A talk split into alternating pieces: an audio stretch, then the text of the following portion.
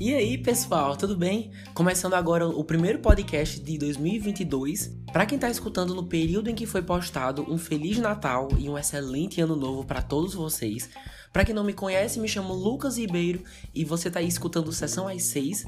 Já adianto que se vocês acharem minha voz meio estranha durante a gravação, é porque eu tomei a vacina da gripe um dia desses e tô com reação, sabe? Então, minha garganta tá meio dolorida, a voz tá meio estranha, então paciência. Próxima semana voltamos ao normal. Mas no episódio de hoje vamos falar sobre um filme que passou despercebido por muita gente, mas que tem tudo para ser um dos queridinhos do Oscar. Tô falando de Amor Sublime Amor ou West Side Story, Avisando antes que essa edição não terá spoilers, ok? Da história mesmo, vou falar só o que já foi mostrado nos trailers, teasers. Então, dito isso, seguimos com a sinopse. Espero que curtam. Os adolescentes Tony e Maria, apesar de terem afiliações com gangues de rua rivais, os Jets, que são brancos, e os Tubarões, que são de Porto Rico, se apaixonam na cidade de Nova York nos anos 50. É uma adaptação do musical super popular de 1957. É dirigido e co-produzido por Steven Spielberg. Vamos falar mais dele daqui a pouco. E até um tempo atrás estava disponível nos cinemas, o que eu também quero falar disso em breve. Bom, antes de mais nada, digo que eu nunca tive nenhum contato com a versão original, mesmo sendo bem aclamada, então eu não sei dizer o quão bem adaptado é, mas tem alguns aspectos bem modernos, então dá para ter uma ideia. Mas, ou seja, esse é o meu primeiro contato com essa história e talvez minha opinião seja contrária à dos fãs em alguns aspectos. Mas quero começar com algo que muitos de vocês já devem saber. Se você não curte o gênero musical, esse filme muito provavelmente não é para você. Tem bastante música aqui, praticamente todas têm uma letra forte que faz algum comentário social ou, ou cultural, o que é muito bom. E tem muito romance também. Mas assim, só, só de gostar de romance não basta. Se você não gosta de musicais, West Side Story não vai te chamar a atenção. Sobre o roteiro, é muito Romeu e Julieta. Inclusive, tá até na Wikipedia que a história tem inspiração em Romeu e Julieta. Isso, claro, por causa do amor entre duas pessoas que, que são grupos étnicos e culturais diferentes e que nunca se deram bem. Sobre o romance, gente, o romance é fortíssimo nesse filme, mas é aquele romance Disney mesmo, tipo, ah, acabamos de nos conhecer, vamos nos casar e ter dois filhos. É bem isso. Então, talvez seja demais para algumas pessoas, mas o roteiro, apesar de, de ter um plot simples, traz vários comentários bem interessantes e elaborados. A maioria através das letras das músicas, com temas como gentrificação, imigração e como os imigrantes muitas vezes não se mudam por escolha, muito menos para um lugar em que eles gostariam de ficar, comentários sobre racismo, defender seu espaço e o direito de viver, e também como uma sociedade e o sistema dentro dele é propenso a falhar com crianças e adolescentes. Isso é muito atual. Porque muitos já são tratados como delinquentes e criminosos, sem ao menos os pais ou adultos em geral mostrarem um, um verdadeiro interesse, sabe? É bem interessante mesmo. Ah, então é um filme lindo, perfeito, sem defeitos? Eu não diria isso. Olha, o que eu vou dizer agora, eu tenho um reconhecimento de que não é um erro no roteiro, um furo, nem nada. É a minha opinião pessoal mesmo, o, o meu gosto. E é o seguinte: como falei agora, é uma história muito romântica. E já adianto que o que mais me interessou são, são os personagens protagonistas. O casal, Tony e, e Maria. Mas da metade pro final acontece uma coisa, uma luta, e isso tá no trailer, e daí resulta uma consequência que para mim foi o início da ladeira abaixo desse filme. Desse momento em diante, quanto mais eu assistia, pior ficava. E me dói dizer isso porque eu tinha tudo para ser o público-alvo, sabe? Adoro romance, adoro musicais e amei todos os teasers e trailers. Mas aí chegou um momento que os mesmos dois personagens que eu tava gostando foram justamente os, os responsáveis pelo meu desinteresse. É, bom, eles e o roteiro, né? Ao longo da história, os dois cometeram tantos erros, sejam, sejam legais ou morais, que às vezes eu sentia que a justificativa do roteiro com o público era tipo: Ah, mano, acontece, né? Todo mundo erra, as pessoas erram, fazer o quê? Mas não, mano, nesse nível não. Eu não só não tava tendo muita dificuldade em continuar torcendo pelos dois personagens e pelo amor deles, como também, quanto mais tempo passava, mais desinteressado eu ia ficando. Porque eu já não conseguia me importar como antes, sabe? E vale avisar que não foi só um, foram os dois com ideias ou ações que eu considero problemáticas. Pegando por esse gancho, chegamos ao último tópico do roteiro, que é o final. Eu não gostei nem um pouco do final. Inclusive, quando terminou, eu fiquei com raiva, me perguntando toda hora: calma, é isso? O, o final da história toda é esse? Dizer que é um final agridoce nem chega perto de ser uma, uma descrição justa. Enfim, me frustrou bastante e tô curioso para saber o que vocês acharam.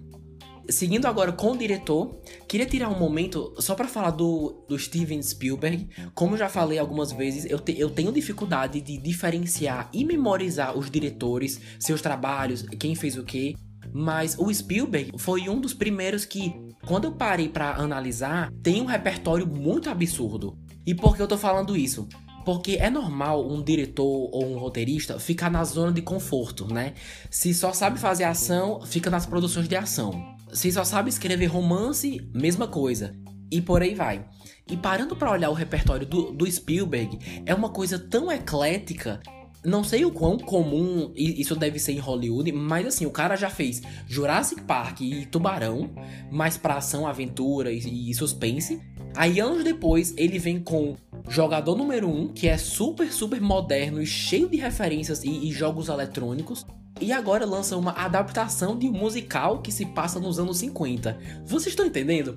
Eu acho isso tão impressionante, essa, essa versatilidade. Claramente a pessoa nasceu para fazer filmes. Ah, Lucas, mas fazer por fazer todo mundo faz. Sim, mas tem tantos detalhes em West Side Story que, que provam o talento do cara. Todos os figurinos, desde as cores mais quentes até as mais frias, que de certa forma falam um pouco de onde a pessoa vem, a cultura.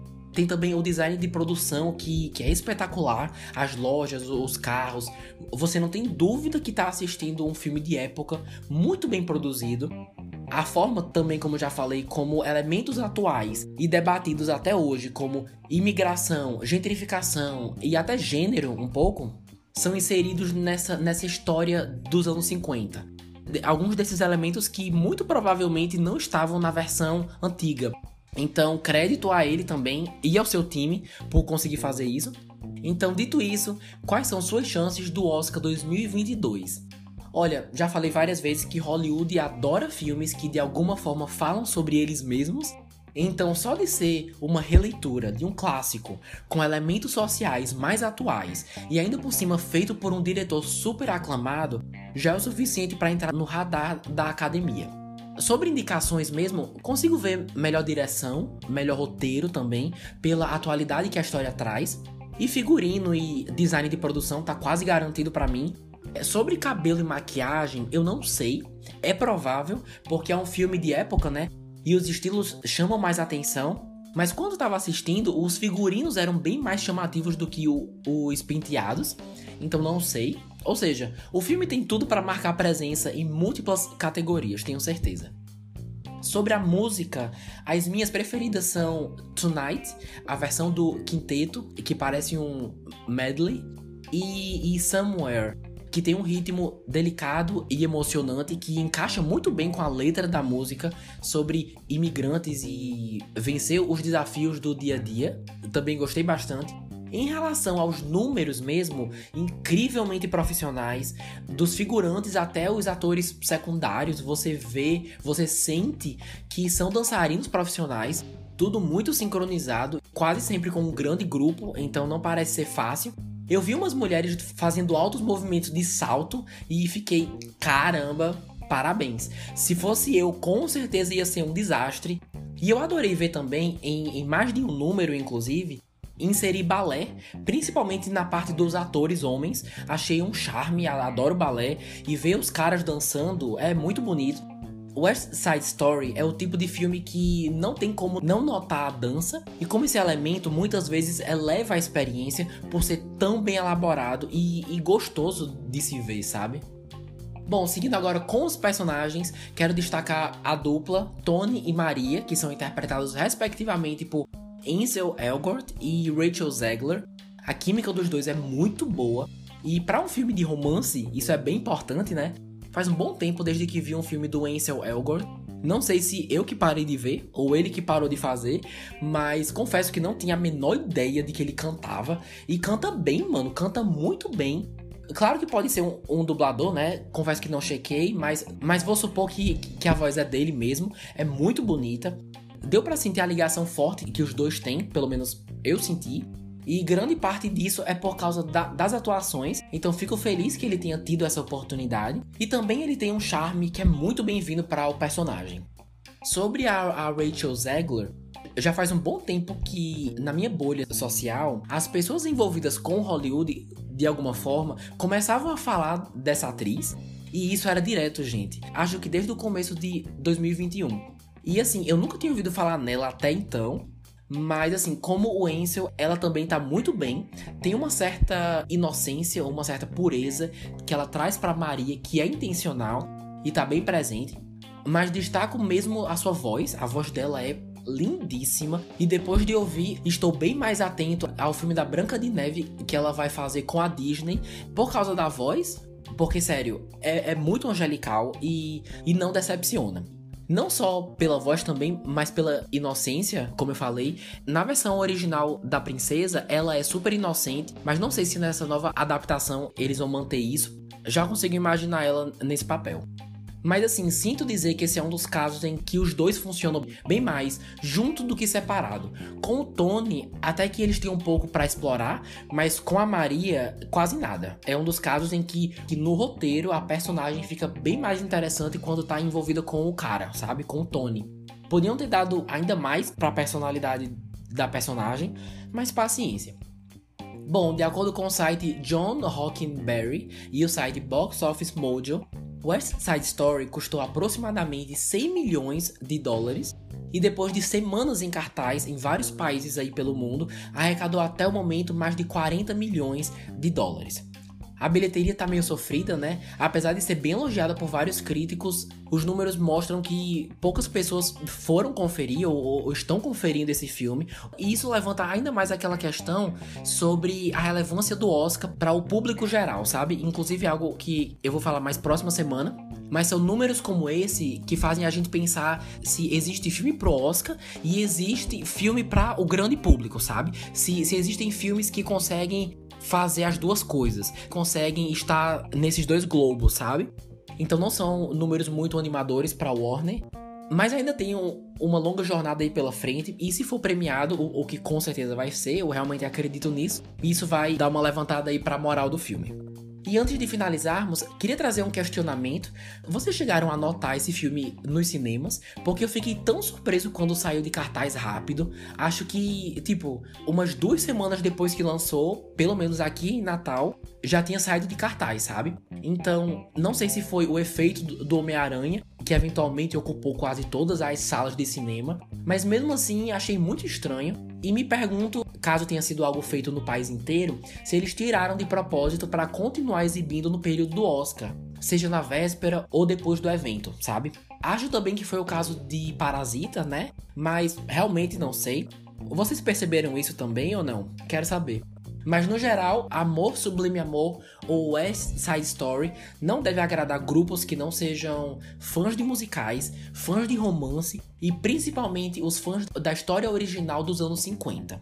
Fora isso, não imagino chamar a atenção de outros nichos. Para mim, estava com as expectativas lá em cima por ter uma divulgação que me atraiu muito, mas na hora acabou me desinteressando com decisões problemáticas e um final bem azedo mas não é de todo mal, tem ótimas atuações, números musicais lindíssimos, acompanhados sempre de bons figurinos e ótimas vozes, a maioria trazendo uma representatividade muito bacana para Hollywood, mas que no fim das contas o roteiro acabou pesando mais na minha experiência. Mas e vocês, já assistiram? Eu preciso saber a opinião de quem viu. Não imagino que sejam tantas pessoas assim, mas me diz sua opinião lá no Instagram, arroba 6 Vai que batendo um papo, trocando uma ideia, eu tenho uma percepção diferente. E assim chegamos ao final da nossa discussão de West Side Story, sem spoilers. Se quiserem ajudar o Sessão às 6 a crescer cada vez mais, manda para algum amigo, compartilha para sua família. Temos vários outros podcasts também, muitos temas variados, então só dá uma olhada, que ajuda demais. Pessoal, vou ficando por aqui. Se liguem que nos próximos episódios são super especiais. Já já completamos dois anos de existência e também o centésimo podcast, então fiquem ligados. Me encontro com vocês na semana que vem. E é isso. Um grande beijo e até a próxima semana. Tchau!